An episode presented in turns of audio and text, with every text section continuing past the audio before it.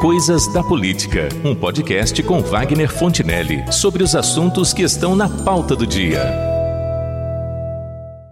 No caldeirão do processo eleitoral deste ano, juntando-se a ânsia dos ávidos por uma teta no poder, com uma legislação confusa e mal alinhavada, mais as barreiras da burocracia oficial, a criatividade dos espertos, o conflito das leis e o tempero da pandemia, o resultado final dessa receita bizarra não poderia ser outro senão o bom e velho jeitinho brasileiro. Porque estão acontecendo coisas à margem e ao largo da regulamentação oficial para o pleito de 2020 que, se por um lado trazem uma dinâmica não prevista pelos tribunais eleitorais de nenhuma instância, por outro, afrontam a lógica mais elementar para um evento tão amplo e abrangente quanto serão as eleições municipais deste ano. Enquanto as autoridades da Justiça Eleitoral fazem declarações de que está tudo bem organizado e sob controle para as eleições de novembro, estão se configurando algumas situações que, em algum momento, poderão acabar sendo judicializadas, como se diz, ou resultar em demandas por interesses conflitantes entre partidos e candidatos. Para melhor compreensão de tais circunstâncias, vamos tomar como exemplo apenas duas situações, uma em São Paulo e outra no Rio de Janeiro, que podem estar se reproduzindo noutras cidades e estados brasileiros. A primeira diz respeito a uma chamada candidatura coletiva, para a qual não há previsão legal, e a outra a uma regulamentação sobre o uso de carros de som durante o período da propaganda eleitoral. A ideia expressa pelo slogan Vote em um, leve cinco não está propriamente começando nestas eleições municipais. Na verdade, os chamados mandatos coletivos já vêm tomando corpo há pelo menos duas eleições. E funciona da seguinte maneira: nas urnas aparecem o nome e o número apenas de uma pessoa mas através deste nome está representada a proposta de um grupo de pessoas. Nas eleições deste ano, por exemplo, concorre à Câmara Municipal de São Paulo pelo PSOL uma dessas chapas coletivas que se identifica como Juntas Mulheres Sem Teto e que é formada por três mulheres. No seu discurso de campanha, a explicação. Abre aspas. A gente fez a chapa coletiva para dar voz às mulheres negras que estão na periferia. Não tinha sentido ser individual. Fecha aspas. Pode até ser uma ideia inovadora e simbolicamente eficaz para transmitir ao eleitorado que pretende sensibilizar a ideia de coesão e de participação coletiva daquela comunidade no mandato que buscam alcançar.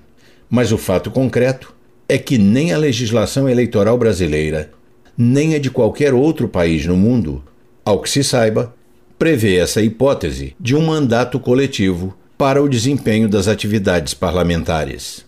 Mas se a ideia é tão somente a de expressar a unidade e participação daquela parcela do eleitorado que se propõe a representar, que mal há nessa concepção que provavelmente não passará de um marketing eleitoral?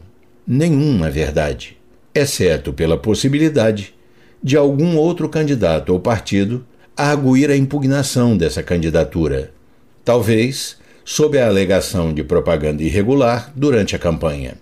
Neste caso, o tiro do jeitinho brasileiro poderá sair pela culatra. A outra questão que aqui tomamos como exemplo diz respeito ao uso de carros de som nessa fase da propaganda autorizada pela legislação e pela Justiça Eleitoral. Há uma resolução, a de número 23.610, de 2019, que regula o processo eleitoral de 2020 e estabelece o seguinte no parágrafo 3 do seu artigo 15. Abre aspas. A utilização de carros de som ou mini-trio como meio de propaganda eleitoral é permitida apenas em carreatas, caminhadas e passeatas ou durante reuniões e comícios. Fecha aspas. Fora tais hipóteses, pelos termos dessa regulamentação, o uso de carros de som ou mini-trio está absolutamente vedado e, se assim ocorrer, poderá resultar numa sanção contra o candidato e seu partido.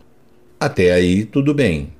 No entanto, em razão da Covid-19, o governador em exercício do Rio de Janeiro, Cláudio Castro, baixou um decreto que proíbe a realização de qualquer ato que cause aglomeração de pessoas, em princípio, até o dia 20 deste mês de outubro.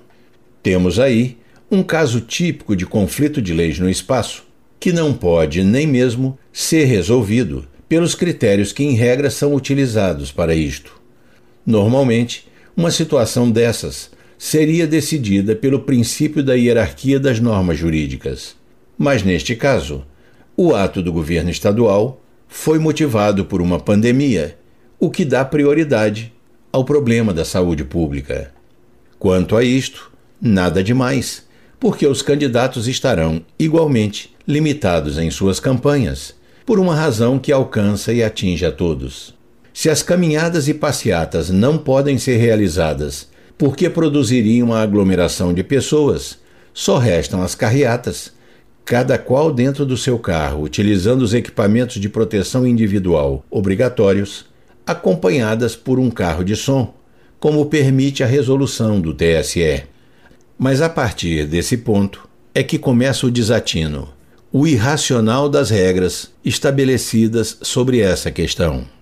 De acordo com os esclarecimentos de um técnico da Justiça Eleitoral, não servem carros alugados ou mesmo alienados. Porque carros alienados estão em nome da financeira ou da empresa que fez o leasing.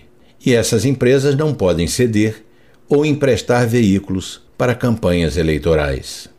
Imaginem a loucura que será esta campanha se os funcionários dos TRS, responsáveis pela fiscalização da propaganda, resolverem interromper as carreatas no meio do seu deslocamento para verificar a situação jurídica de cada veículo. Isso não tem como acontecer mesmo. Então, como será resolvida uma situação surrealista como essa, decorrente de uma regra eleitoral insana?